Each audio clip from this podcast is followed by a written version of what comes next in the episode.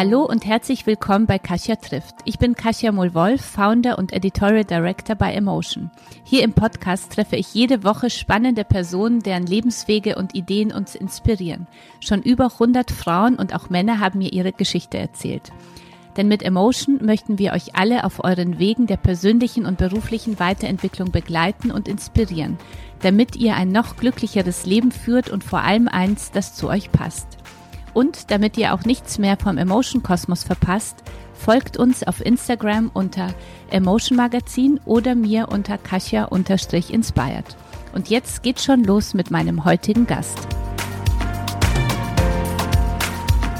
Die heutige Folge wird freundlicherweise von Procter Gamble unterstützt, einem der größten Markenartikelhersteller weltweit und seit 1960 in Deutschland. Marken wie Pampers aus Euskirchen, Braunrasierer aus Waldüren bis zu den elektrischen Zahnbürsten von Oral-B aus Marktheidenfeld werden ressourcenschonend produziert und erleichtern den Alltag der Menschen. 2021 unterstützt Procter Gamble mit seinen Marken 21 Initiativen für gesellschaftlichen Zusammenhalt, Gleichstellung und Nachhaltigkeit – um noch mehr zu erreichen, brauchen wir aber dich, denn gemeinsam sind wir stärker. Mach mit auf for-me-online.de slash gemeinsam stärker oder nutze den Hashtag gemeinsam stärker. Hallo ihr Lieben und willkommen äh, zu dieser Folge Kasia trifft. Bei mir ist heute am Weltfrauentag äh, zu Gast Dr. Med Sheila Delis. Mhm. Frauenärztin, Autorin und Mitglied des Expertinnen-Teams der Marke Always. Mhm. Und wir wollen heute über den weiblichen Körper sprechen. Damit kennst du dich ja, äh, Sheila, besonders gut aus. Und äh, bei dir gehört ja nicht nur das Medizinische dazu, sondern auch ganz viel, was die Gesellschaft damit macht um es ganz äh, salopp zu sagen, der weibliche Körper ist ja politisch ähm, und ich freue mich total, mit dir darüber zu sprechen. Herzlich willkommen bei Kasia trifft, liebe Sheila. Vielen Dank, schön, dass ich da sein darf. Heute ist ja Weltfrauentag. Ähm, was sind denn für dich so die, die wichtigsten Themen, die wir Frauen bewegen sollten? Uh, ein Thema ist immer noch, ähm, wie wir in der Medizin behandelt werden, jetzt aus meiner Sicht gesehen. Ein äh, wichtiges Thema ist immer noch, ähm, dass wir uns immer noch in, in zwei Lagern befinden, die berufstätigen Frauen und die Frauen, die, ich sag mal, in Anführungsstrichen nur Mamis sind zu Hause. Ähm, es ist ein Thema, dass wir ähm, uns gern gegenseitig angreifen, anstatt einander zu unterstützen. Ähm, es ist immer noch ein Thema, dass ähm, die Rolle der Frau irgendwo unterschwellig immer noch ähm, eingeteilt wird. Ent entweder du bist schön für den Mann oder du kannst Babys gebären. Und ähm, dass jenseits von diesen zwei äh, ähm, Arbeitsfeldern sozusagen wenig Raum für uns eingeräumt wird. Also das ist so ein bisschen, das sind so die Themen, die immer noch aktuell sind, finde ich. Vielen Dank. Da kann ich dir äh, sehr zustimmen, vor allem auch dieses Thema wir Frauen gemeinsam. Also ich habe das Gefühl, ja. wenn wir mal das schaffen würden, uns gemeinsam so zu unterstützen auf dem Weg nach vorne, da würden wir schon mal schneller vorankommen. Ich glaube, das können die Männer irgendwie immer noch besser. Das können die besser, ja, das stimmt. Das stimmt. Ich ähm, möchte heute mit dir über ganz viele spannende Themen äh, sprechen, äh, über die ich schon lange nicht mehr bei Kasia trifft gesprochen habe. Also so Scham und Tabus äh, bezüglich des weiblichen Körpers, Offenheit und Aufklärung bei uns, vor allem auch von unseren jungen äh, Frauen und, und Töchtern. Ähm, Body, Image und Unsicherheiten, die es ja auch immer gibt. Und aber auch ähm, über, du bist ja eine, äh, eine der bekanntesten Frauenärzte in Deutschland. Äh, deswegen auch nochmal zum Thema weiblicher Körper und seine Veränderung. Also hier mhm. denke ich an Menstruation, auch so Themen wie Blasenschwäche und Wechseljahre. Genau. Ähm, aber natürlich, wenn wir dazu kommen, nochmal richtig Female Empowerment. So. Mhm. Wir haben ja das Jahr 2021 und äh, trotzdem ist, ist, der weibliche Körper ein viel diskutiertes Thema und gleichzeitig auch äh, tabu. Ähm, worüber sprechen wir denn nicht gern, liebe Sheila? Was ist so deine Erfahrung auch in deiner Praxis? Ah, das Thema ist ja, ich werde ja häufig gefragt, ja, warum, wie kann es denn so sein, wenn man ja doch überall Nacktheit sieht, wie kann es denn so sein, dass das Thema immer noch tabu ist? Das ist, weil das Thema Nacktheit in, gerade in Deutschland eher noch stellvertretend dafür ist, dass der Körper der Frau immer noch ähm, einfach äh, ein Symbol ist von entweder Lustsünde oder man kann damit schlicht und ergreifend Geld verdienen oder irgendwas verkaufen. Also ein Riesenthema finde ich. Ähm, worüber nicht, also zumindest mal nicht gerne in meiner Praxis gesprochen wird, ist ähm, das Thema, äh, also Kinderwunsch ist ein Riesenthema, beziehungsweise fehlender Kinderwunsch. Ähm, es ist äh, ein unheimlicher Druck auf die, auf die Mädels und Frauen, ähm, Kinder zu bekommen oder einfach fruchtbar zu sein. Es, scheint eine Riesenangst in der Bevölkerung zu herrschen. Äh, das fängt ja schon bei den Müttern an, die sagen, was ist, wenn meine Tochter eines Tages keine Kinder mehr bekommen kann? Und der Unterleib der Frau ist ja schon allein, was dieses Wort schon sagt, Unterleib, das ist unheimlich mysteriös besetzt. Also wir wissen nicht genau, was da unten ist. Wir wissen nicht genau, was, wie es da unten alles funktioniert. Wir wissen nur, es macht irgendwie, was es will und hat, macht so komische Hormone, die auch noch uns Frauen irgendwie verrückt machen. Wissen wir schon seit der Antike man sagt, die ganzen Frauen sind hysterisch. Es kommt irgendwie von den Hormonen. Also, und das haben wir, ähm, haben wir viel, viel davon tragen wir noch mit uns rum. Und ich wehre mich immer gegen, äh, gegen Aussagen, die einfach oft en passant gegeben werden. Zum Beispiel, Ah, ach, habe ich letztens gehört, wie eine Nachbarin gesagt hat, ach, die ganzen jungen Mädchen mit ihren Miniröcken, wenn die alle rumlaufen, rumlaufen mit ihren kurzen Röcken und ihren kurzen Hosen, müssen sich nicht wundern, wenn sie sich den Unterleib verkühlen und irgendwann mal keine Kinder mehr bekommen können. Mhm. Also du merkst schon, was da so zusammenhängt. Ne? Also zeigt viel Haut, es wird die Nase gerümpft, es wird gesagt, nicht, dass du dir den Unterleib verkühlst, aber dass du irgendwann keine Kinder mehr bekommen kannst, als die ultimative Strafe dafür, dass man Haut gezeigt hat. Also das ist so ein bisschen, das ist eine Themenfeld. Es herrscht eine wahnsinnige Unsicherheit darüber, auch seinen Wert als Frau zu verlieren, wenn man gerade keine Kinder bekommen kann. Mhm. Ähm, das ist auch ein, ein Riesenthema. Also ganz, ganz viele Dinge, sei es welche Tampons man benutzt oder ob man irgendwelche Enthaarungscremes benutzt oder ob man äh, äh, sich die Haare unten weglesern lässt oder ob man die Pille nimmt. Und all diese Dinge schwingt bei ganz vielen Frauen immer die Sorge mit, was ist, wenn ich keine Kinder bekommen kann. Auch wenn nicht unmittelbar ein Kinderwunsch da ist, aber es scheint mhm. irgendwo ganz tief einge, ein, zu sitzen. Wenn du mhm. keine Kinder bekommen kannst, verlierst du deutlich an Marktwert. Mhm. Und ja? bist du keine keine ganze Frau, oder? Also ich sage immer, mir ist so ganz wichtig, dass wir bei Emotion immer wieder auch betonen, es braucht kein Kind, um ein, komplett eine Frau zu sein. Ja, Aber das wird uns so in der Gesellschaft immer wieder so eingespielt, oder? Und ich finde es ja auch so wichtig, dass es ja auch Frauen gibt, die keine Kinder haben. Das wäre also, dass ja, jeder wirklich das Le Leben lebt, was sie so leben will, oder so? Genau, ganz genau, mhm. genau, ganz genau. Und stattdessen werden Frauen, ich meine, im Prinzip haben wir ja immer die Arschkarte, wenn du so willst. Also Frauen ohne Kinder werden, ja, oder Frauen ohne ja, Kinder werden dann als süchtig und egoistisch bezeichnet. Äh, äh, Mütter, die arbeiten gehen, sind dann auch irgendwie egoistisch, weil sie nicht irgendwie alles für die Kinder aufopfern. Ja, und wenn du als mhm. Frau nur zu Hause bist mit den Kindern, bist du dann irgendwie doch ein bisschen altbacken und, hm, und du musst es deinem Mann schon verzeihen, wenn er dann mal nach links und nach rechts schielt auf die anderen Frauen. Ja, also, ja, oder? Es ist doch immer. Ja, Messages, immer wieder, die immer wieder kommen. Ja, also dass du als Frau quasi, du musst den Mund halten, du musst Verständnis haben, du musst äh, äh, da, da durch, du musst das aushalten und am Ende des Tages, wenn alle Stricke reißen, bist du so und so schuld. Ja, also das, das, das ähm, also und das ist das, die Sorge, keine Kinder zu bekommen, das ist häufig. Und dann ist natürlich dann auch dann wiederum auch wieder an das Thema Kinder bekommen gekoppelt, dieses Thema Wechseljahre. Also wenn man dann irgendwann mal keine Kinder mehr bekommen kann, weil man einfach in das Alter kommt, ähm, haben viele Frauen die Sorge und das äh, ist tatsächlich auch so, die haben, die, die denken, die gehören jetzt zum alten Eisen. Ne? Das sind mhm. auch altbacken, Wechseljahre klingt altbacken. Ne? Das mhm. klingt so nach, nach äh, äh beige Funktionsunterwäsche und irgendwelche bequemen Schuhe, die nicht sexy sind und Urlaub auf dem Campingplatz. Also es klingt einfach. das klingt einfach nicht schön. Irgendwas so Erstrebenswertes. Ja? Und, ähm, das ist halt auch so ein Thema, was ich, wo ich jetzt gerade dabei bin, auch komplett zu, hm. zu stauben und entkrusten. Ähm, damit die Frauen wirklich sehen, sie können sich wirklich jeder, jederzeit und zu jeder Phase in ihrem Leben sich wirklich fantastisch mhm. fühlen. Also nicht irgendwie einigermaßen oder geht so oder, oder wie auch immer, sondern sie können sich wirklich immer gut fühlen. Mhm. Ja, ist, bei, diesen, bei diesen ganz vielen äh, schwierigen Themen äh, und den Rollen und, äh, und allen Tabuthemen so, äh, warum bist du trotzdem gerne Frau? Du strahlst es zumindest aus, dass du gerne Frau bist. Also, was, das ist toll. toll ich finde das toll. Ich bin ja ein unheimlich, ein unheimlicher Ästhet. Also ich mag ja alles, was schön ist und was glitzert und, und alles, was rosa ist. Also das finde ich schon mal super. Das kannst du schon mal als Frau wunderbar ausleben. Ja, du kannst High Heels tragen, du kannst äh, dir Glitzer ins Gesicht oder auf die Haare tun. Ich finde das, ich finde das total super. Was ich als Frau super finde, ist, dass du, ähm, das haben, sind wir den Männern tatsächlich voraus, Du kannst tatsächlich schon ähm, dir karrieremäßig dein Ding auf oder einfach deinen Weg gehen. Also Karriere klingt immer so, als würde man in so einem Hochhaus arbeiten, irgendwie mit einer Bank im Vorstand. Das, das muss ja nicht sein. Karriere mhm. ist ja das, das ja jede Frau aus ihrem Leben machen will. Du kannst mhm. das ja machen und trotzdem, ähm, trotzdem dir wirklich das, das Kinderglück dann auch gönnen oder die nervende Kinder, aber wie man sich, je nachdem, was ja. mancher ist es, mancher ist es Kinderglück, mancher ist es Kindernervengeschrei, aber dass du dir beide Welten erfüllen kannst, ähm, eher noch als die Männer. Also äh, ein Mann, der sagt, er möchte gern zu Hause bleiben bei den Kindern, wird komisch angeguckt. Ein Mann, der Probleme hat in seine Beziehungen, findet vielleicht nicht so Gehör.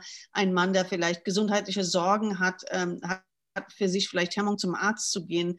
Ähm, also Männer haben es durchaus aus schlechter als wir in vielerlei Hinsicht. Also es ist nicht so, dass die immer die Gewinner sind und wir die Verlierer, sondern wir haben uns viel Land äh, äh, erobert, was die noch machen müssen eigentlich. Mhm. Nee, und deswegen bin ich gern Frau. Ich finde Frauenfreundschaft fabelhaft. Ich liebe es, mit Freundinnen zusammenzusitzen und Prosecco zu trinken oder sonst irgendwas mir gut gehen zu lassen. Also ich finde das klasse. Sehr gut es gibt ja trotzdem so viele Themen, für die wir uns nach wie vor schämen, ja? Also so mhm. von als Frau. Was sind so die, die Themen, die so, die du so als Frauenärztin am meisten mitbekommst? Mhm.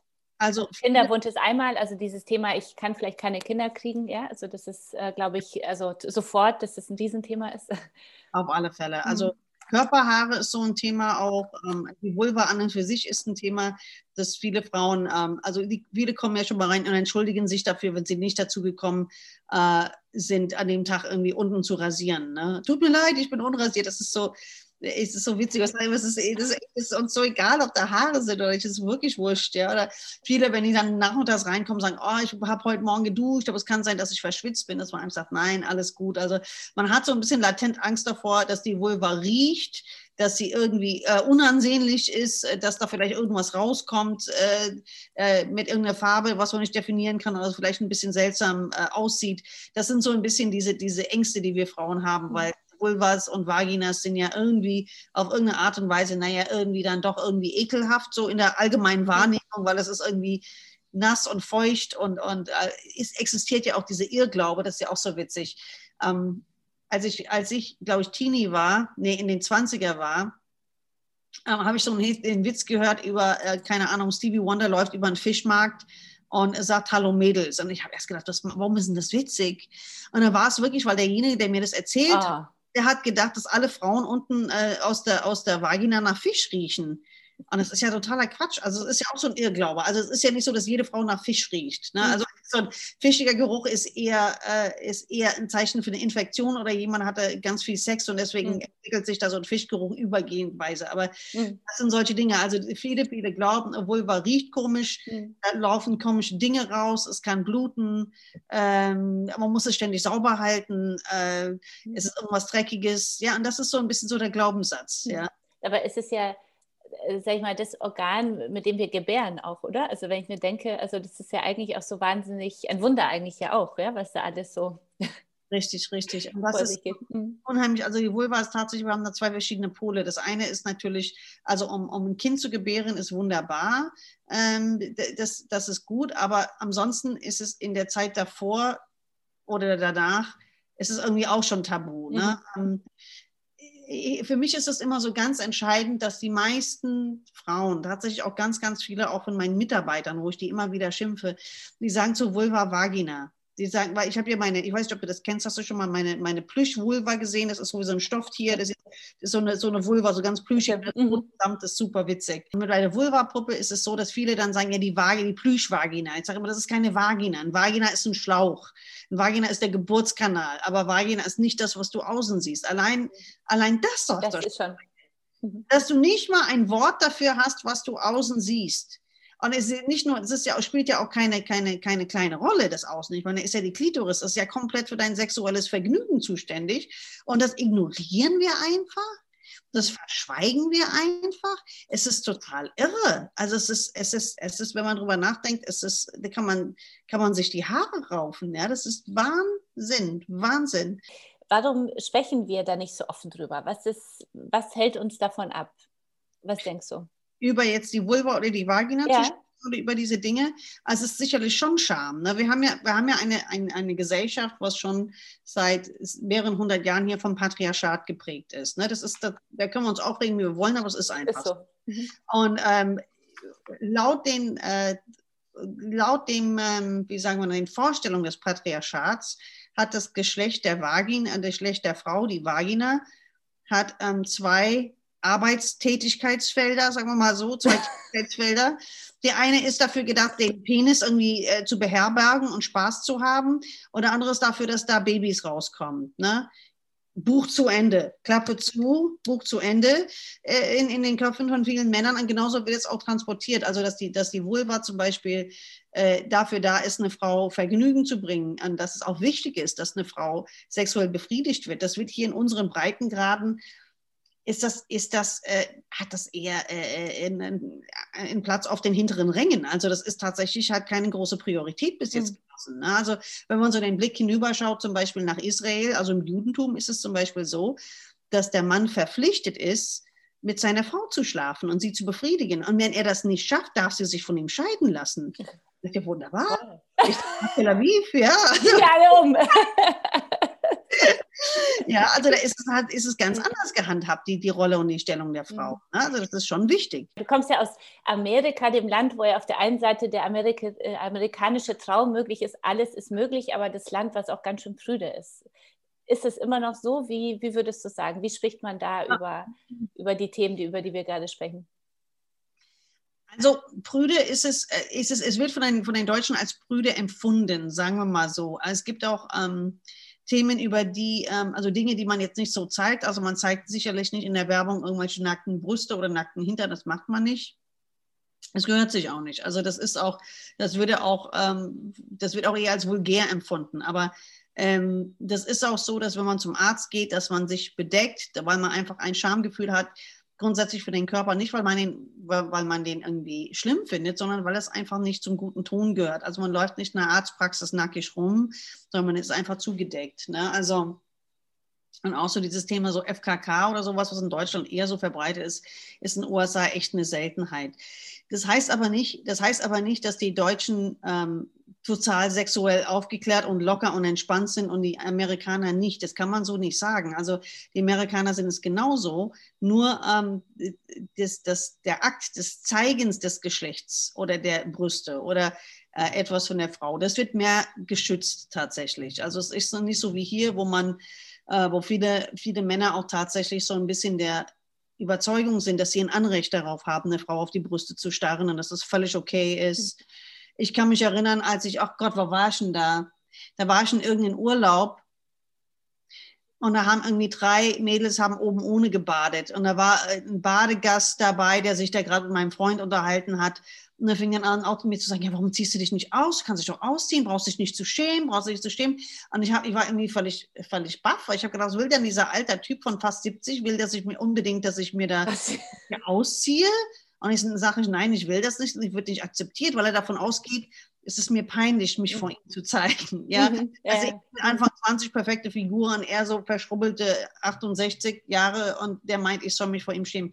Oder ich schäme mich vielleicht nicht, ich soll mich doch ruhig ausziehen, damit mhm. er das geil findet. Und mit, ein, mit der größten Selbstverständlichkeit, ne? mit, einer, mit einer Arroganz und einer Selbstverständlichkeit, äh, die, das einem mir jetzt noch, wenn ich es erzähle, eigentlich noch die, die Sprache verschlägt oder den Atem raubt. Dass ich irgendwie denke, Wahnsinn, Wahnsinn, Wahnsinn. Also zum Thema Nacktheit und Anspruch des Mannes hier auf nackte Haut. In den USA findet man das nicht so, aber was die Amerikaner wirklich zehnmal besser drauf haben als die Deutschen, ist, sie kennen sich mit ihrem Körper aus. Die wissen, wo alles ist. Die wissen, wie alles heißen. Die wissen, was ein Einsprung ist. Die die ganzen Hormone mit Namen heißen, die, die sind da völlig, äh, die, die wissen ungefähr, wie man, eine, äh, wie man eine Pilzinfektion von einer bakteriellen vaginalen Infektion unterscheidet. Also für sie ist nicht generell immer alles Pilz, was, was unten rauskommt. Äh, bei den Deutschen ist alles immer Pilz. Ne? Okay. Juckt ein bisschen, muss ein Pilz sein, ein bisschen Ausfluss muss Pilz sein, dies, das. Das riecht nach Fisch, muss ein Pilz sein, alles immer Pilz. Das ist, das ist, meistens, das ist wirklich tatsächlich ganz selten, ist es ein Pilz. Also bei den Amis ist das eher, die sind dadurch, dass halt dieses, dieser Arztgang nicht so selbstverständlich ist und durchaus mit mehr Schwierigkeiten in höheren Wartezeiten verbunden ist, ähm, äh, musst du einfach ganz viel, ganz clever und ganz fit selbst sein in diesen Dingen. Ne? Deswegen, also Brüde, ja, es ist einfach an einer, eine, ein anderer Umgang mit der, mit der eigenen Privatsphäre, mhm. sagen wir mal so. Mhm. mhm. Würdest du sagen, gibt, dass es auch Themen gibt, über die wir mittlerweile offener sprechen? In Deutschland oder generell? Ja, in Deutschland, in Deutschland. Ja, also schon, also das, das Thema ähm, Perioden wird schon, finde ich, definitiv offener, offener mit umgegangen, aber auch andere Dinge, also Sachen wie so Endometriose, was vor zehn Jahren viele Leute nicht wussten überhaupt, was das ist. Heutzutage wissen das ganz viele, können dann ganz viele was mit anfangen. Ähm, ja, alternative Verhütungsmethode beispielsweise, da reden auch ganz viele offen drüber. Und ich finde aber jetzt nochmal der Umgang einfach mit der Periode, dass es auch mittlerweile so viele tolle Möglichkeiten gibt, ne, da einfach mit der Periode umzugehen, dass da, ähm, dass da auch weniger Scham ist, finde ich, als vor 10, 15 Jahren auf alle Fälle. Mhm. Ne? Das ist jetzt so, äh, gleich meine Brücke zum nächsten Thema, so generell Aufklärung. Meine Tochter ist ja, wird jetzt neun diese Woche und mhm. äh, also noch habe ich ein bisschen Zeit, habe ich das mhm. Gefühl, aber so langsam, also so kommen ja. ja, schon so die, die, ersten, äh, die ersten Fragen. Und ähm, was ist für dich so aus deiner Erfahrung wichtig? Wie sollten wir mit unseren pubertierenden Töchtern sprechen, damit sie gleich mal lernen, über manche Tabus äh, so zu sprechen? Was findest du da wichtig aus deiner Erfahrung? Ähm, ist es wichtig, erstmal bei einem selbst zu gucken und da erstmal auszumisten und da gucken, zu gucken, ob man alte Glaubenssätze hat irgendwie, äh, die man, derer man sich gar nicht so bewusst ist. Weil es gibt die dann tatsächlich dann doch, das merkt man daran spätestens, wenn einem gewisse Dinge peinlich sind, wo man sich denkt, warum ist mir das jetzt peinlich? Es ist was ganz Normales und ich will nicht, dass es meinem Kind peinlich ist. Also spätestens mhm. dann muss man wirklich bei sich selber so ein bisschen aufräumen und sich selber erstmal enttabuisieren. Das ist, das mhm. ist ganz, ganz wichtig. Zweitens ist es wichtig, ähm, wenn man das Gespräch initiiert, nicht unbedingt ein Gespräch zu haben, wo man ähm, so sagt, so wir setzen uns jetzt hin, ich rede mit dir jetzt über etwas, sondern das wollen die Kinder nicht. Ne? Dann weichen die aus mit einem Blick, dann sagen die, okay, ich habe es verstanden, ja, weiß ich das schon alles und stehen auf und gehen weg, sondern dass man eher zwischendurch versucht, irgendwie beim Eisessen oder beim Autofahren, einfach nochmal, dass man über diese Dinge einfach redet. Ne? Also mit neun ist wahrscheinlich die Aufmerksamkeitsspanne jetzt noch nicht so da, aber mhm. dass man einfach so sich angewöhnt, über diese Dinge immer mal wieder zu sprechen. Ähm, wichtig ist auch, finde ich auch extrem wichtig, das Vokabular zu nehmen, womit man sich wohlfühlt. Also man hat eine Zeit lang immer gesagt, ja, man soll das jetzt nicht irgendwie nennen, äh, keine Ahnung, Mumu und Pimmel, sondern man darf das ruhig Vagina und Penis nennen. Und wenn man das sonst nicht sagt in seinem Alltag, ja, wenn man nicht zu seinem Mann sagt, würdest du bitte deinen Penis in mein Geschlechtsteil einführen? dann würde ich das jetzt, ich meine, man muss ja nicht gerade den pornografische Vokabular nehmen, aber nimm doch das, was für dich natürlich ist. Das finde ich, das finde ich ganz wichtig, weil dein Kind merkt das sofort. Wenn du anfängst locker zu reden, du nimmst auf einmal so ein das weibliche Geschlechtsteil. Lass uns mal hinsetzen zuerst. Ja, ja, ja genau. Wir müssen da mal über etwas sprechen. Genau, einfach also vielleicht mal kurz mal überlegen, welches Vokabular nehme ich, was ist, was ist gut, was, was ähm, womit fühle ich mich wohl, dann fühlt sich das Kind automatisch mit wohl. Also das ist, glaube ich, das ist, glaube ich, wichtig. Und dann darf man auch nicht vergessen, es ist natürlich Elternsache, dass auf alle Fälle, es muss zu Hause über diese Dinge, unen, also wirklich entspannt gesprochen worden, wirklich unaufgeregt ist, glaube ich, so das Wort, was ich suche, wirklich unaufgeregt über, über sexuelle Themen, über die Aufklärung gesprochen werden.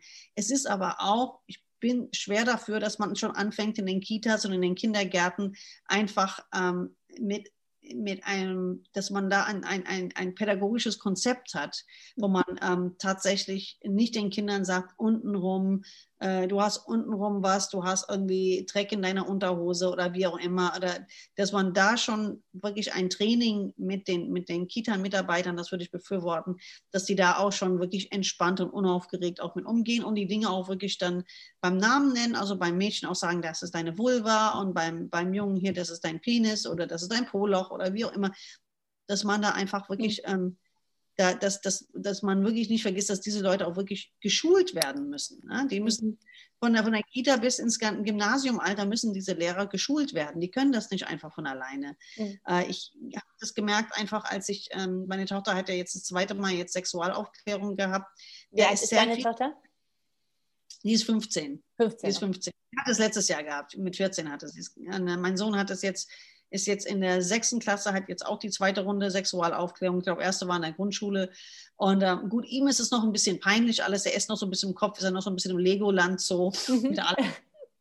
und bei, äh, bei Minecraft und all diese Dinge, was sie da alle spielen. Aber ähm, es ist, da ist es auch wichtig, dass die Lehrer sich auskennen. Ich merke immer wieder, dass die Lehrer, die haben einen äh, Wissensstand ähm, wie, wie jeder andere auch und es sind damit auch oft einfach zu wenig, ne? Muss man ganz ehrlich sagen. Wahrscheinlich auch so überfordert, äh, kann ich mir auch vorstellen, oder? Also wie gehe ich mit gewissen Fragen um und ja, das ist das. Und ich glaube, ähm, was auch wichtig ist, ist den, den Lehrern und den Kita-Mitarbeitern wirklich zu sagen, ihr dürft jetzt auch nicht umfallen, äh, weil da jetzt äh, die Eltern sich beschweren. Ne? Da muss man das dann wirklich dann wirklich dann einfach wirklich dann äh, äh, standhaft bleiben und nicht sagen, ja, die Eltern haben sich aber beschwert, dass man über Vagina und Vulva im Unterricht spricht. Ja, diese Dinge sind ganz normal. Natürlich ist es vielen Leuten unangenehm, aber äh, wenn man da, da immer umfällt und, und, und äh, klein beigibt und nicht auf Deutsch gesagt ein paar Eier in der Hose hat, dann wird sich nie was ändern. Ja. Wie hast du es denn äh, mit deiner Tochter mit der ersten Periode gemacht? Also wie hast du sie da aufgeklärt, so für alle Mütter und Väter, die zuhören und äh, das so vor sich haben, das Gespräch? Sie hat, ja schon, die hat ja schon gewusst, dass die Periode irgendwann mal kommen wird. Sie hat es ja dann so mitbekommen bei mir und ich habe einfach gesagt, du, wenn es bei dir losgeht, sag einfach Bescheid. Und irgendwann ruft sie mich dann an von der Schule. Das war so witzig. Ich glaube, das war schon, war, glaube schon die, die fünfte oder sechste Klasse. Ruft sie mich an, Mama! Und ich so, was? Ich habe meine Periode. Ich, nein. War so lustig. Ich habe gesagt, die war, auf, die war im Sportunterricht und da ist sie aufs Klo gegangen, ist sie da auf der Toilette und fängt dann zu schreien und dann die ganzen Mädels da draußen, was ist denn, was ist denn? Sie da so, ich habe eine Periode. Und die alle gegen die Tür gehämmert, mach auf, zeig mal, zeig mal. Ich fand das so lustig. Ähm, aber ansonsten, also sie kam dann zu mir, dann in die Praxis. Ich habe mir das angeschaut und sie hat sich einfach ganz locker auf den Stuhl gesetzt, hat mich, mich gucken lassen und ich dachte, naja, vielleicht hat sich irgendwo geschnitten oder keine Ahnung oder blutet mhm. woanders her. Und hat das die Periode gehabt und okay, herzlichen Glückwunsch. Ich habe gesagt, wir machen einen Mädchentag. Ja, sehr gut. Ja, machen einen Mädchentag. Dann habe ich dann gefreut und bin dann mit ihr dann, dann an einem separaten Tag dann zum Einkaufen, haben wir Eis gegessen, dann durfte sie sich dann einen Lidschatten, irgendwas aussuchen, irgendwas, was ihr Spaß macht. Und ähm, einfach, einfach feiern. Ja, einfach, dass man einen Mädchentag zusammen macht. Und gleich so positiv, ähm, positiv aufladen, oder? Das ganze Thema. Ja, ja, so. natürlich. Und was ganz, ganz wichtig ist da draußen, wenn du Probleme hast mit deiner eigenen Periode, wenn du sie sehr früh bekommen hast, wenn du sie sehr spät bekommen hast, wenn du sie als Belastung empfindest, wenn du Schmerzen hast, wenn du sehr viel blutest, behalte das bitte alles für dich. ja? Darüber nicht zu sprechen. Das nicht erzählt, wie viele, wie viele Mütter bringen ihre Töchter zu mir bei der ersten Periode.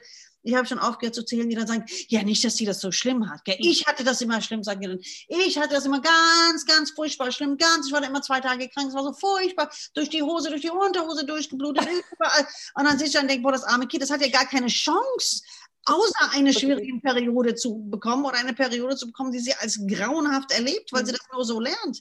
Deswegen, also wirklich, wirklich, wirklich, das muss man wirklich, wenn man nicht sein Kind mit diesen Erwartungsvorstellungen infizieren will, muss man es wirklich für sich behalten. Wirklich. Okay. Also man darf solche Dinge haben, dass man vielleicht Kopfschmerzen hat und man darf dann nicht äh, äh, äh, ein, ein Thema draus machen, dass man jeder weiß, oh, die Mutter wieder die Periode, das ist, das ist ja wieder so schlimm. Oh, ich habe ja wieder und ich musste und ich muss so oft wechseln und es ist so schrecklich und ich blut ja wieder wie ein abgestochenes Schwein. Das Kind merkt sich das an. Das Kind lernt Angst, okay. Alles klar super wichtig. Ja. Okay, nehmen wir an, dass sich alle äh, Zuhörerinnen und Zuhörer für uns jetzt gemerkt haben. Also das ist ja auch für die Männer wichtig, dass die Männer das dann auch nicht immer so negativ äh, kommentieren, genau. oder? Ah, hast du wieder deine Periode und bist wieder so ja. Äh, genau. impulsiv oder so. Wie, wie gehst du denn mit deinem Sohn um? Wie bereitest du ihn denn auf äh, die Themen wie Menstruation und ähm, weibliche Lust und Körperbehaarung vor? Der ist, da schaltet er noch ab, wenn ich versuche mit ihm zu reden. Also der ist da, da, fängt er an, da fängt er an, ganz lustig, ganz wirklich ganz, ganz witzig zu giggeln und, und ganz viel zu lachen und sowas da, aber ansonsten, äh, äh, ja, äh, ansonsten hört er mir nicht wirklich zu, sagen wir mal so. Also mhm. hab, gestern habe ich, also der ist auch, ich meine, der ist wirklich sehr, sehr, sehr lustig. Ne? Also letztens habe ich zu ihm gesagt, ähm, da hat er, äh, da hat er so eine Handschuhe in der Dusche benutzt und so einen Hammam-Handschuh ich gesagt, Mama, was ist das, ein Hammam-Handschuh? Und habe gesagt, ja, das ist so, ist so ein Hammam. Ich habe gesagt, das ist so ein Baderitual. Sofort, ist das was Sexuelles? Ich so, nein, das ist... da will er nichts von hören. Und er kriegt es also meine Tochter nicht. Wir haben ein sehr gutes Verhältnis. Wir reden sehr, sehr, sehr offen über alles, äh, wirklich über, über alles Mögliche. Und er kriegt das manchmal mit. Und sie ist dann auch sehr, sehr, sehr progressiv feministisch. Sagt, da muss sich das anhören und so. Da muss da wissen, dass die. Ja, mit der Mutter. mit der ja, das ist so, also da warst du mehr als ich, ich dann so denke, boah, der arme Junge, ja, also, der ist schon so zugeballert mit diesen Themen. Aber, ähm, aber es ist, äh, aber sie wirklich, sie redet dann so und deswegen, also er ist jetzt nicht so, dass er jetzt von mir unbedingt hören will, wie ist es mit Schamhaare, wie ist es, wenn Mädels die Periode bekommen.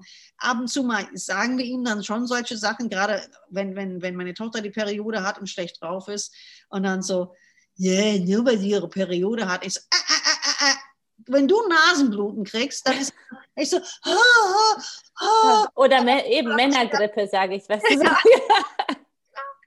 das, ist, das ist echt immer so witzig. Ja. Ich habe immer gesagt, ey, wenn du eine Woche lang bluten würdest, nicht nur diese, diese zwei Minuten in deiner Nase blutet, eine Woche lang so bluten würdest, wirklich, weil erst dann, ich werde dann immer ganz schlecht, weil ich kann da kein Blut sehen.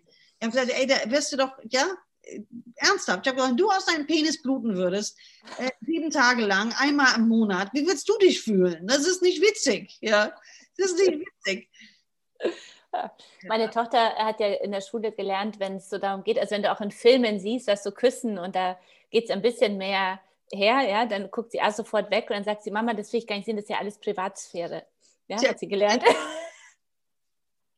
Nee, nee, will ich noch gar nicht wissen, ist Privatsphäre. Ja, ich weiß schon, es geht um Privatsphäre. Ja. Vielleicht wenn er schon Intimsphäre, noch ein bisschen weiter. Also. Ja, die Privatsphäre. Das ist ja Gibt es denn äh, irgendwelche Bücher oder, oder Podcasts oder Tipps, die du unseren Zuhörern und äh, die Eltern sind, ähm, mitgeben kannst zum Thema Aufklärung äh, für ihre Kinder? Ai, das ist schwierig. Es kommt darauf an, natürlich, auf welchem Alter man beginnen will. Es gibt ähm, Bücher natürlich, die, die man schon ab dem achten oder neunten Lebensjahr schon vorlegen kann. Die gibt es diverse gute. Ich würde tatsächlich einfach in den Buchladen reingehen, wenn es wieder möglich ist, und einfach sich, sich alle Bücher anschauen und gucken, was, welche Ansprache gefällt mir jetzt am besten. Ähm, würde ich aber durchaus schon, schon beginnen, so mit dem achten, neunten Lebensjahr. Es gibt auch ganz viele Bücher, auch einfach, wo es darum geht, wie sieht unser Körper aus, wie sieht es von außen aus, wie sieht es von innen aus. Also nicht unbedingt auf die Genitalien nur fokussiert, aber auf alles andere auch. Also das finde ich wichtig, dass man einfach über diese Dinge redet, dass du dann auch schon früher mit fünfte, sechste Lebensjahr vielleicht, dass man einfach unser Körper hm. später äh, wenn die Kinder jetzt nicht mehr so ein Interesse haben an Büchern, das passiert so ab dem 12., 13. Lebensjahr, da kann man, kann man noch mit 20.000 Büchern kommen. Das ist also, wer mir sagt, sein Sohn oder seine Tochter liest wahnsinnig gern Bücher und geht wahnsinnig ungern ins Internet, also super, würde ich gern, würde ich gern sehen, wer das ist. Also ansonsten kann ich nur sagen, wir haben ja ein, äh, wir, also ich und mein Kollege äh, Volker, das ist ein Urologe, wir haben ein, ein, ein Kanal bei TikTok, damit machen wir ganz viel Aufklärung. Das nennt sich Dr. Sex. Das erfreut sich auch ganz großer Beliebtheit. Und äh, da haben wir ganz viele Aufklärungsvideos zu allem Möglichen. Also zu, ähm, zu allen möglichen praktischen Aspekten. Wie, für ich, äh, wie, wie, wie ist es denn mit der Menstruation? Was ist, wenn sie unregelmäßig ist? Wie ist es denn auch so Self-Empowerment-Geschichten? Ne? Wie mhm. sage ich ein Jung Nein, ne? wenn wir schon irgendwie miteinander rummachen? Entscheide mich dagegen. Ne? Und Volker redet dann über andere Dinge. Ähm, wie groß ist ein Penis im Normalzustand? Wie groß ist es dann, äh, wenn es ausgefahren ist, sozusagen? Ja? Und äh, der hält dann ganz, ganz witzig dann einfach so, so ein Lineal in die Kamera oder ein Handy oder eine Karotte oder keine Ahnung was. Also, und das ist so, das kommt sehr, sehr gut an bei den Kids, weil die sagen, da lernen die mal als in der Schule. Einfach diese kurzen kurzen Videos, wo die mhm. einfach sich da ganz viele, es gibt tausend Milliarden Fragen, an die wir nicht denken. Ne? So zum Beispiel, ähm, ja, äh, wie oft, ähm, das fällt mir jetzt natürlich nichts ein, ähm, zum Beispiel, äh, wie ist es denn, wenn man Haare an den Brustwarzen hat und solche Geschichten. Ne? Das sind einfach so Dinge, äh, da reden wir nicht drüber, weil wir nicht, weil wir es doof finden, sondern weil wir einfach nicht dran denken. Ne? Und, das, und solche, solche Dinge versuchen wir halt äh, bei, bei TikTok dann aufzugreifen und ähm, ja, also das ist das, was ich, da, was ich dazu sagen kann. Sehr gut, nee, war super. Du hast meinen Gedanken gehört, weil ich dachte, eigentlich müsste, müsste man dazu ja bei Kindern was bei TikTok machen. Aber Dr. Sex, ja, bei ja, TikTok schaue ich auch mal rein. Bin natürlich auch schon TikTok. Sehr gut.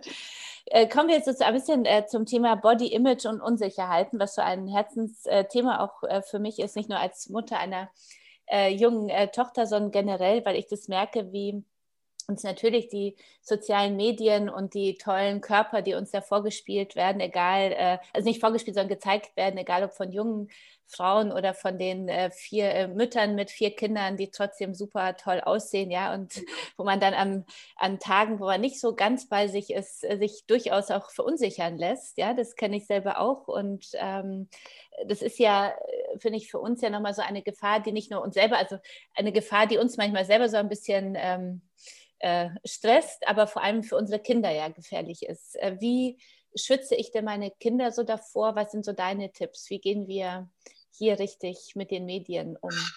Also ich habe da selbst auch kein, ähm, ich habe da selbst auch kein, kein, kein Patentrezept, muss ich sagen. Es ist unheimlich schwierig, gerade wenn die Kinder ihr eigenes Handy haben und gerade wenn die ganz viel dann bei Instagram und sowas gucken äh, gehen, weil da sind unheimlich viele Accounts wirklich von Mädels, die einfach immer wieder dasselbe posieren, ne? so auch mit dem Handy, so, hm, so in die Kamera reinschmollend, mit großer Oberweite und keine Teil oder kleine Taille, mikroskopisch kleine Taille und dann, und dann große, große Kurven.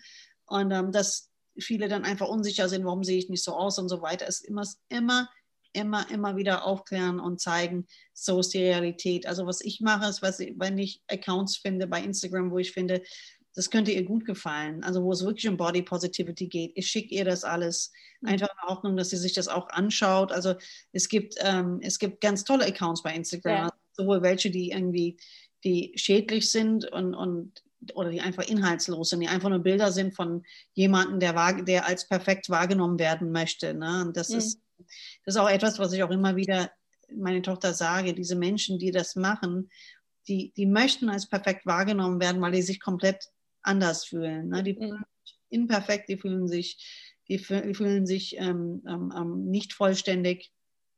Sie haben sehr viele Probleme mit sich, deswegen machen sie das. Und mhm. kommen irgendwann mal auch auf den Trichter, die Kinder, muss man auch sagen. Also die, die raffen schon irgendwann mal, wer ist, wem geht es einfach nur darum zu zeigen, was er für ein tolles Leben führt und wer ist wirklich irgendwo ein Vorbild. Ne? Mhm. Aber es, es gibt, äh, ich würde mal sagen, so, so ein Delta-Gap, bis wenn die Kinder anfangen, bei Instagram zu gehen und bis sie das raffen, dass das, ähm, dass das schädlich ist. Und es gibt so eins, zwei Jahre, wo man so ein bisschen mitgucken muss, ne, auf alle Fälle, und einfach sagen muss, pass mal auf, das ist Quatsch, kein, keine Frau hat so eine Haut, kein Mädel hat so eine Haut, gerade mit diesen ganzen Filtern.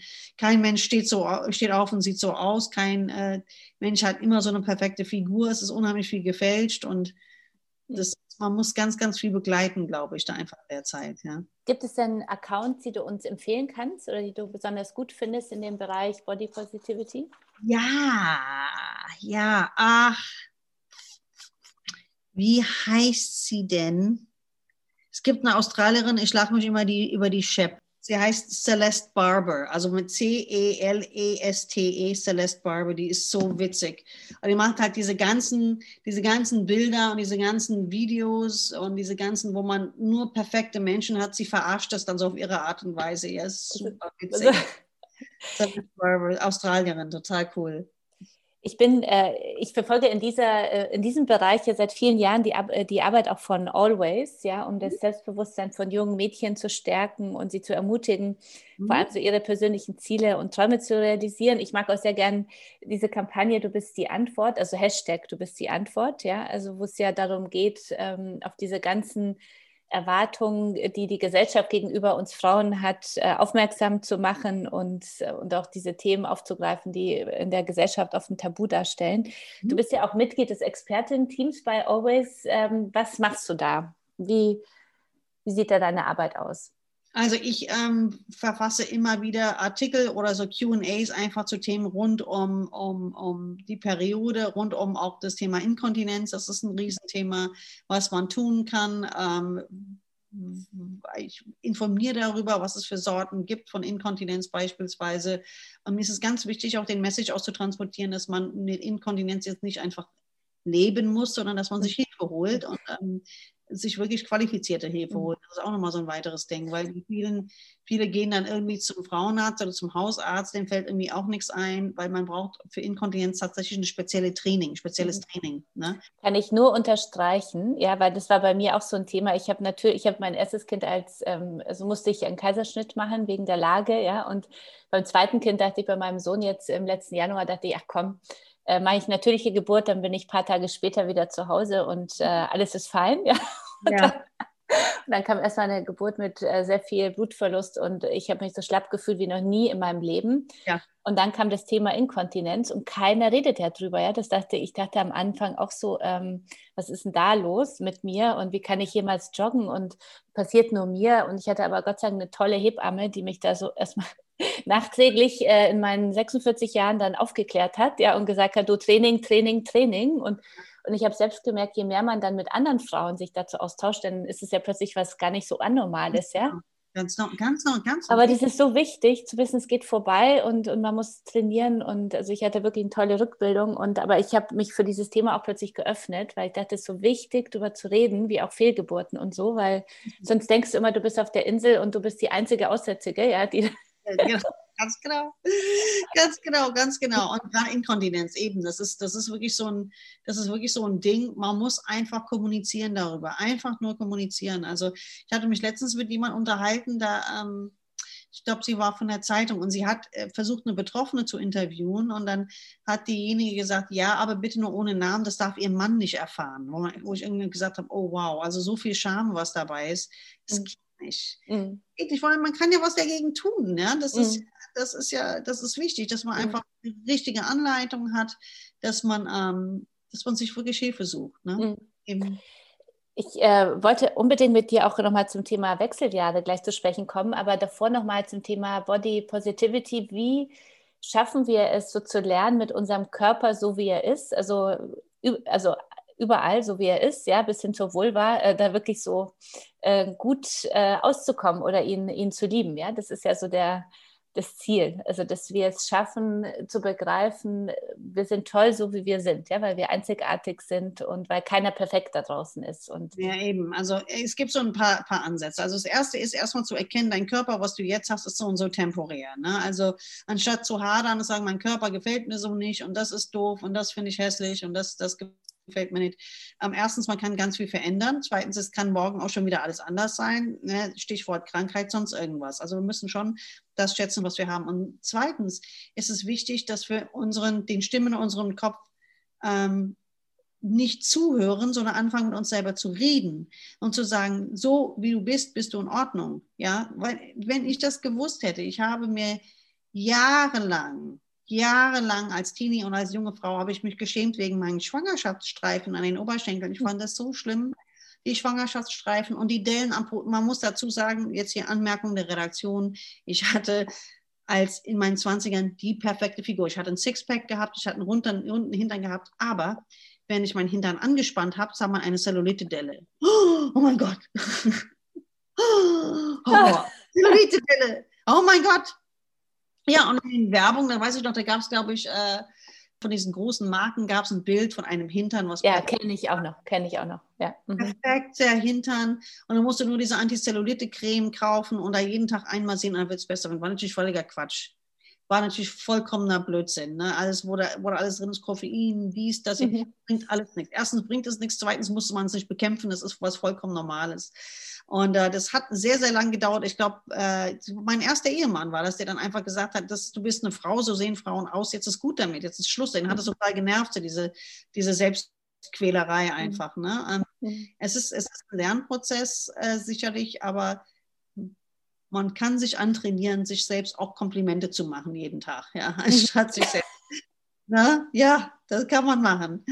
Äh, anstatt sich selbst da immer nur so doofe Sachen zu sagen. Mhm und auch so zu verstehen, also ich meine, ich finde Orangenhaus und das Zellulite ist ja so ein ganz gutes Beispiel, wo, wo wir jetzt auch lange Zeit dachten, es haben nur ganz wenige Frauen, die, die davon betroffen sind, weil alle anderen sehen das ja so toll, sehen ja immer toll aus und haben es nicht. Ja. ja?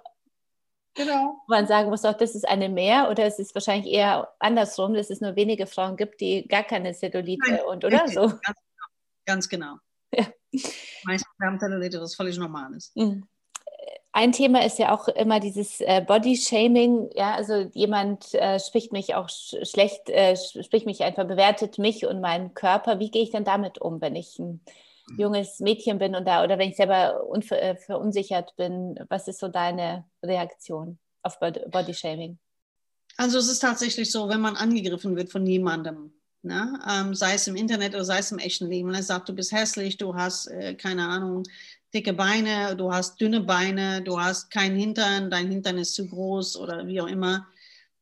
Man muss sich immer klar machen, dass das mehr über denjenigen aussagt und sein Bedürfnis ähm, gemein zu sein als über einen selber. Also hat quasi mit einem überhaupt gar nichts zu tun. Also hm. das ist eher ein Ausdruck von, der, von, dem, von dem riesen Problem, was derjenige mit sich rumträgt eigentlich. Ne? Und ähm, das ist sicherlich schwierig. Ähm, das ist sicherlich ein lebenslanger Lernprozess auch mhm. einfach mal. Aber ich denke, das Erste ist, dass man sich vorstellen muss, dass man sich vergegenwärtigen muss, den, der Typ hat ein Problem. Oder die Frau mhm. hat ein Problem. Die haben einfach, die, die haben ein Problem. Im zweiten Schritt darf man sich durchaus dagegen wehren ne? und äh, mhm. sagen, Ne? Das ist so, so wie ich bin, ist in Ordnung. Bei mir ist alles gut. Ähm, vielleicht ist bei dir nicht alles gut oder vielleicht bist du unglücklich mit deinem Körper, ich bin es nicht. Ne? Mhm. Irgendwie sowas in der Art. Ich glaube, mhm. damit kann man eigentlich ganz gut alles entwaffnen. Mhm. Ne?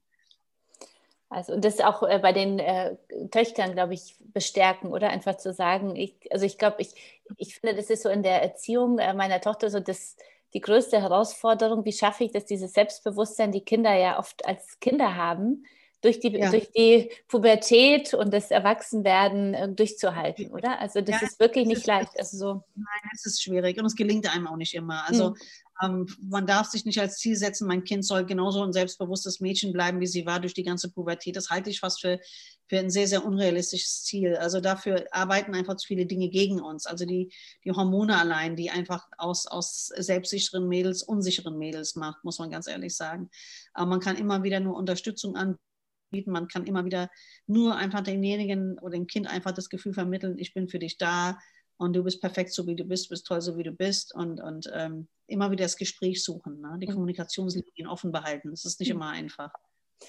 Nach der äh, Pubertät haben wir Frauen ja so ein bisschen äh, Zeit, ja, und dann kommt ja so die zweite Pubertät mit den Wechseljahren, ja. Das ist ja auch so ein ja. Thema, das, das merke ich, das, äh, da wird ja auch nicht so gerne drüber gesprochen, das ist ja auch so ein Tabu. Also ich ähm, je, je, älter ich werde und je mehr so die ähm, meine Freundinnen und so auch so, sag ich mal, das in die Nähe kommen, ja, dann wird es ja plötzlich auch so ein, so ein Tabuthema wie früher, so Pubertät.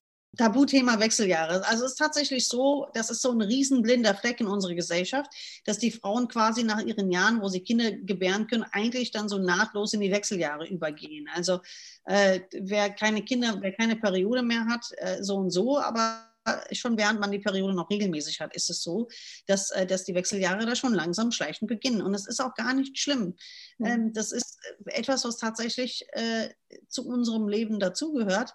Und es ist auch etwas, was ich mir wünschen würde, man eigentlich mit Abschluss des letzten Kindes im Mutterpass, dass da vielleicht ein Informationsblatt beigelegt werden würde. Ja, so nach dem Motto, so, herzlichen Glückwunsch zum dritten Kind. Ähm, bitte achten Sie darauf, es kann sein, dass Sie dann ab Mitte 40, dass Sie da schon erste Veränderungen bemerken, dass die Periode sich verändert, dass Sie irgendwelche anderen Symptome hinzubekommen, wie, wie depressive Verstimmung, Schlafstörungen, bla bla bla bla dass man einfach dieses Thema eröffnet, dass man das Thema schon mal irgendwie den Frauen in die Hand gedrückt hat. Das wäre ja schon mhm. mal gut. Und dann ähm, gehört als zweites wirklich die Erkenntnis, äh, dass die Wechseljahre nicht das Ende des Lebens sind. Das ist nur das Ende der Zeit, wo man Kinder gebären kann, aber der Anfang eines ganz neuen Lebensabschnittes. Ne? Mhm. Das ist ja eher die Hälfte des Lebens und nicht das Ende des Lebens. Ja. Äh, du hast ja dazu ein äh, Buch geschrieben im Rowold Verlag mit dem großartigen äh, Titel Woman on Fire. Was sind denn so die positiven Seiten der Wechseljahre, die du siehst, auf die wir uns also, können? Weil man ja immer nur immer über die negativen spricht, ja? Ja, also man kann durchaus eine ganze Reihe von Symptomen bekommen, äh, wobei es mir wichtig ist, dass jede Frau sich informiert, was kann passieren und was kann ich tun. Mhm. Da gibt es nämlich jede Menge. Die positiven Seiten der Wechseljahre sind, dass man auf einmal weiß, was man will und was man nicht mehr will. Bei vielen Frauen stabilisiert sich bei denen im Inneren etwas und die sind ganz klar nicht mehr so zu verarschen. Ne? Also das mhm. heißt, sie können ganz, ganz problemlos sich abgrenzen. Sie können viel besser irgendwie sich von Bullshit verabschieden oder irgendwelchen anderen Dingen, die einfach nicht mehr funktionieren. Viele Frauen gewinnen dadurch ganz, ganz, ganz viel Kraft zurück, was mhm. sie in der Pubertät verloren haben. Und das ist ganz mhm. großartig. Ich habe bei ganz vielen Frauen das Gefühl, dass sie irgendwie wieder zu sich nach Hause kommen und, oder bei sich zumindest mal angekommen sind. Ne? Eine Frau, die, ähm, die in sich stabilisiert ist, eine Frau, die bei sich angekommen ist, eine Frau, die vielleicht aus hormonellen Gründen vielleicht noch ein kräftiges Libido hat, mhm. vor denen äh, können die alle anderen äh, Männer vielleicht erstmal in Schutz gehen. Ne? Obwohl ich sage, weil die können erstmal in Sicherheit bringen. Weil diese Frauen sind häufig dann nicht mal aufzuhalten. Ne? Das finde ich mhm. richtig cool. Hm. Wie war es denn so bei dir? Ähm, von dem, warum hast du dich zu dem Thema so, also ein Buch äh, dem Thema auch gewidmet? Ja, das ist, weil ich ähm, das auch erstmal hatte ich ja mit Mitte 30, habe ich auch das gedacht, gedacht, ja, man kommt irgendwann mal in die Wechseljahre, du hast die letzte Periode und danach geht alles um die Berg ab und man fühlt sich nur noch kacke.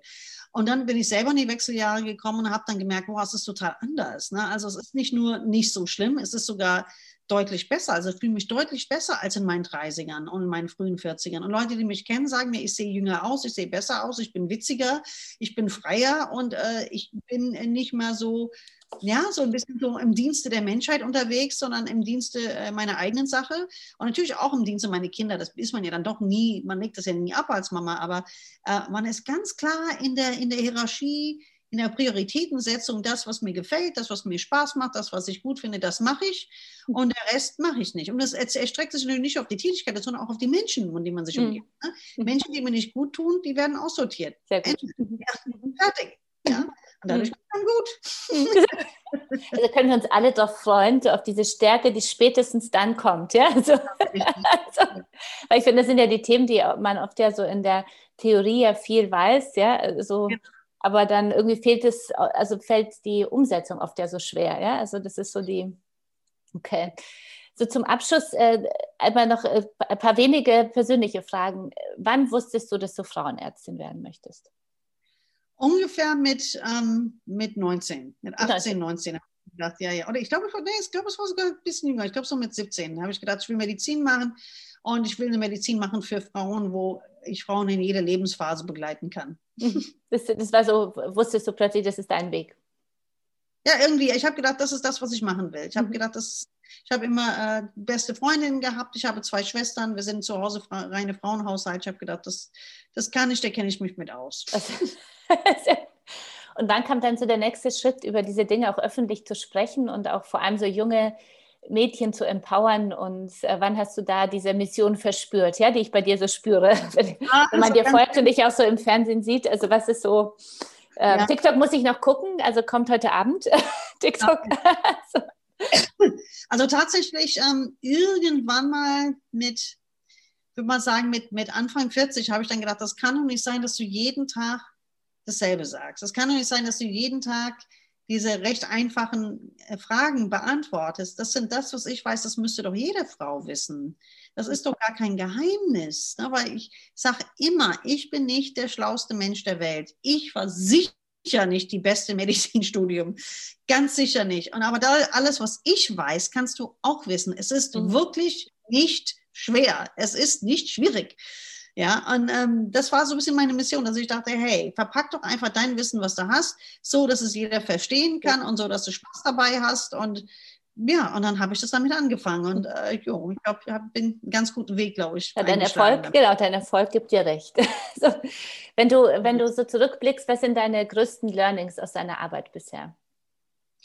Ähm, eins der ersten war sicherlich, ähm, dass man nicht viel dass du mehr lernst, wenn du zuhörst, mhm. als wenn du redest von Patienten. Also wirklich zuhören. Die Patienten bringen uns echt am, am allermeisten bei. Ähm, das zweite Wichtige ist, ähm, vertraue deinen Instinkt. Du entwickelst irgendwann mal so als Arzt einen Instinkt, den du unbedingt folgen musst. Und das dritte ist, schließ nie aus, dass, dass du Unrecht haben könntest. Ne? Also ein Arzt, der, der hundertprozentig sicher ist, hundertprozentig von sich überzeugt ist, der auch keine andere Meinung zulässt, ähm, das ist nicht, ich würde nicht sagen, das ist kein guter Arzt, das ist kein guter Mediziner. Okay. Also in der Medizin muss man immer wissen, es gibt nichts, nichts, was es nicht gibt und deswegen muss man für alles immer offen sein. Mhm. Jetzt, wo wir so bei den drei Punkten sind, nochmal deine drei größten Stärken. Das ist ja so eine Frage, die ich sehr gerne Frauen stelle, weil wir da besser werden müssen, so schneller auch über, nicht über die Defizite zu sprechen, sondern einfach über die tollen Dinge, die, die deine drei Eigenschaften, deine drei Stärken. Ähm, eins, meiner, eins meiner Stärken ist sicherlich ähm, meine Disziplin, also dass ich wirklich äh, Dinge machen kann, die, wenn ich will, kann ich sehr, sehr, sehr diszipliniert sein, morgens um fünf aufstehen. Äh, äh eine zweite Stärke, was ich habe, ist sicherlich ähm, dass für mich das Wort Nein nicht gilt. Mhm. Also ich bin da ein bisschen wie Kamala Harris, ich fresse Nein zum Frühstück und habe schon wieder vergessen. Also wenn jemand mir sagt, ah, das geht doch nicht, das hat bis jetzt noch keiner so gemacht, das haben wir bis jetzt immer so gemacht, das ändern wir jetzt nicht, sage ich immer, mhm, okay, ist gut, ich mache das dann, wie ich will. Also das, mhm. das ist sicherlich für mich eine, eine, ganz, ganz, also würde ich sagen, das ist eins meiner, meiner größten Stärken, was mich mit Sicherheit über viele Dinge auch hinweggeholfen hat. Und ein drittes, was eine Stärke von mir ist, ich bin, ähm, ich, äh, ich, ich glaube, ich bin unheimlich spirituell. Also ich mhm. habe eine unheimliche ähm, Verbindung auch zu, zu, zu, größeren, zu größeren Sachen und äh, das hat mir bis jetzt immer geholfen. Also ein Vertrauen darauf, Vertrauen in, in, in äh, ich glaube, in die Dinge des Universums. Mhm. Hast du denn auf deinem Weg äh, bestimmte Role Models gehabt, äh, Frauen oder Männer, die dich inspiriert haben oder weiter, zu denen du, also die dich äh, weitergetragen haben in deinem ähm, Leben? Also jemand, äh, also sicherlich war, ist mein Hausarzt, der immer noch mein Hausarzt ist, der war für mich das allererste Vorbild, wie man als Arzt zu sein hat eigentlich. So dieses, äh, der ist bis jetzt immer als immer noch ein ganz, ganz toller. Da ist Dr. Ditter, wenn ich das jetzt auch erwähnen darf. Ja, klar, auf jeden Fall. Bernd Ditter in Wiesbaden, ganz, ganz großartiger Mensch. Ähm, und er ist, glaube ich, war so auf der Arztebene ein von meinen Vorbildern. Ähm, dann auch auf der sicherlich auf der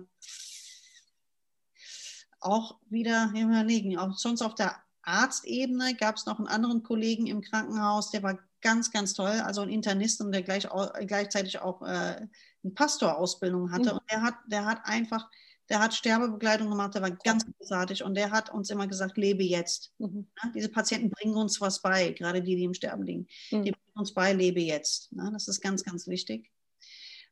Und ähm, als drittes, so als, als Vorbild für meine eigentliche Arbeit, ist schwierig. Also ich gehe da schon so, so einen Pionierweg. Also insofern mhm. ist jede Frau, die einfach irgendwas pioniert, ist so ein bisschen mein Vorbild. Das ne? okay. Also das ist so, also ich denke da an so jemanden wie so Sheryl Sandberg oder sowas. Mhm. Das sind so die, die ich einfach, die finde ich großartig. Die einfach so irgendwie, irgendwie so in sich eine Schneise schneiden, dort, wo jeder andere sagt, es geht nicht. Nein zum Frühstück essen, finde ich eine gute Aussage. Genau. so, gibt es denn etwas, was du deinem 18-jährigen Ich nochmal so im Nachhinein mit auf den Weg geben würdest? Ich würde sagen, 90 Prozent der Selbstzweifel, die du hast, sind Quatsch. Hör nicht auf die anderen. Du kannst viel, viel mehr als, als das, was andere Leute dir immer sagen. Mhm. Das glaube ich, das würde ich Sehr tun. gut. Vielen Dank, liebe Sheila, für das tolle Gespräch. Du kannst zum Schluss äh, noch ein Lebensmotto mit uns teilen, äh, wenn du noch etwas äh, am Ende zu unseren Zuhörern und Zuhörern äh, sagen möchtest. Nicht probiert hast du schon. wenn irgendwas, wenn du irgendwie Angst davor hast, etwas zu tun oder denkst, soll ich, soll ich nicht, muss einfach sagen, nicht ausprobiert hast du schon. Das probieren wir mal die, aus, die, die Variante ausprobieren. Sehr gut. Sehr gut.